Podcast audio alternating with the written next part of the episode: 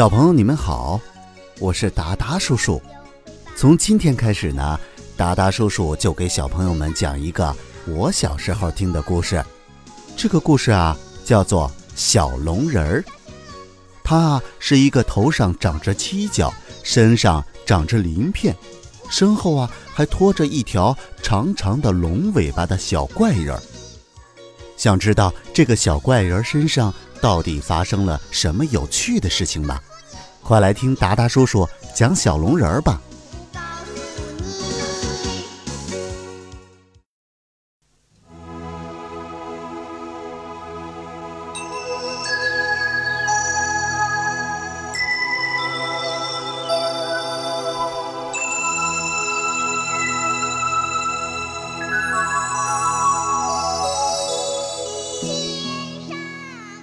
小龙人被送到研究所以后，孩子们心情十分难过，他们不吃不喝，向大人们表示抗议。翠翠婆婆希望贝贝爸爸能成为孩子们的朋友，贝贝爸爸深受感动，决心帮孩子们救回小龙人儿，把隐身衣藏在包里塞给小龙人儿，可小龙人儿并没有发现隐身衣。他被隔绝在人体研究所里，也真的生气了。孩子们却在焦急地等待着小龙人回来。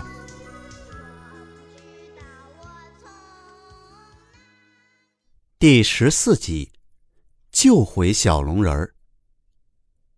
小朋友，你们好，我是达达叔叔，欢迎你们收听小龙人儿。上一集我们讲到。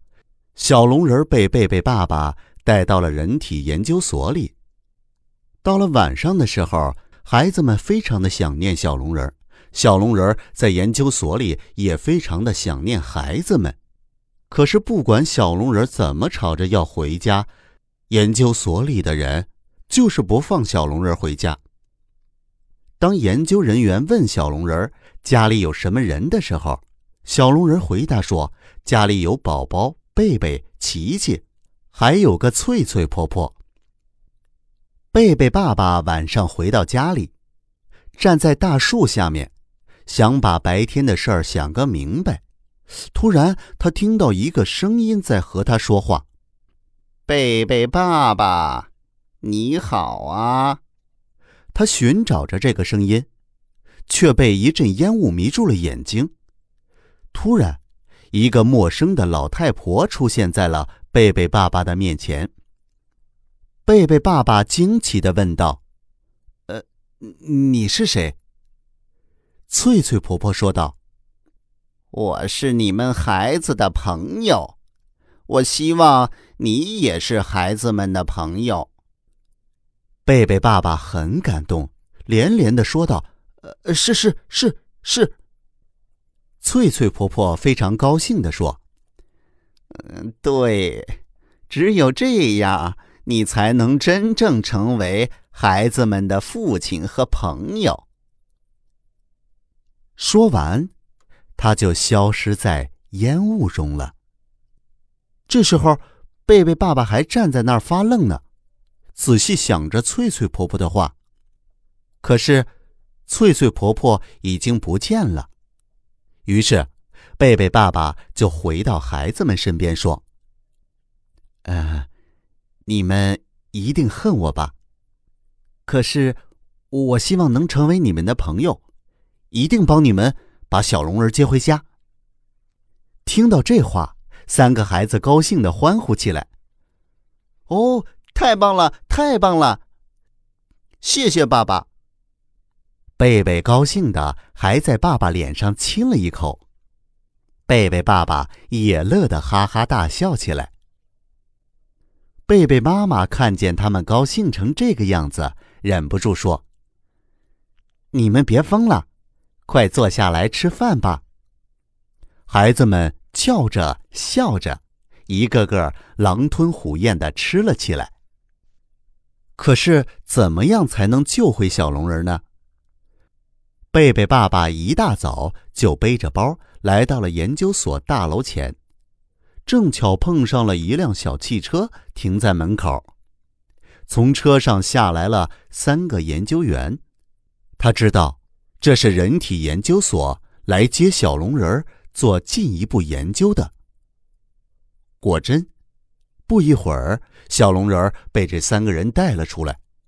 贝贝爸爸急忙把身上背的包扔进车里，对小龙人说：“这是你的东西。”可是，那个包马上又被扔了出来。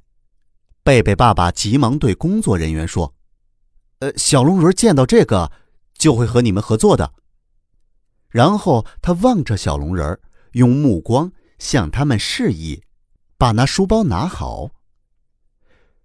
贝贝爸爸回到家中，向孩子们诉说着如何把隐身衣藏在包里，如何把包交给了小龙人。孩子们一听，都高兴的跳了起来。天已经很晚了，孩子们焦急的等待着小龙人回来。宝宝说：“他可能正在路上。”贝贝却说：“小龙人也许又去了动物园。”突然，他们又感到小龙人是不是已经回来了，是在和他们玩捉迷藏呢？于是，三个孩子又满院子的找开了。可是小龙人并没有回来，他留在人体研究所里。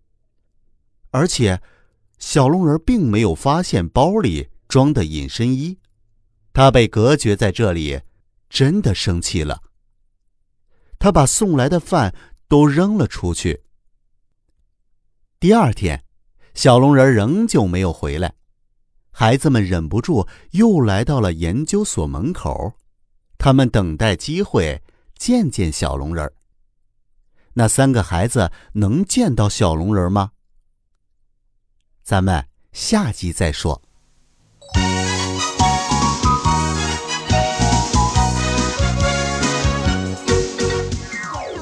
小龙人终于穿上了隐身衣，回到了孩子们中间。他决心照着翠翠婆婆的话，去完成他的第三件好事儿。他想着送一只会说话的鹦鹉鸟陪伴孤独的王爷爷，可是那只笨鸟总也学不会说话。小龙人十分焦急。翠翠婆婆看到他们训练笨鸟没有耐心，就替笨鸟去了王爷爷家。孩子们知道后，加紧训练笨鸟，争取早日接翠翠婆婆回来。